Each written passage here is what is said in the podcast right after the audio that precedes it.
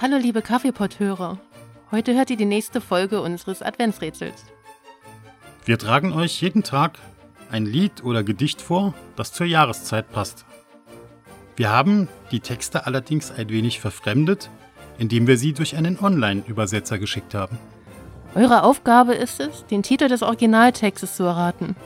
Schickt uns eure Lösungen auf Facebook, Twitter und Instagram. Es gibt Getränkegutscheine und Bücher zu gewinnen.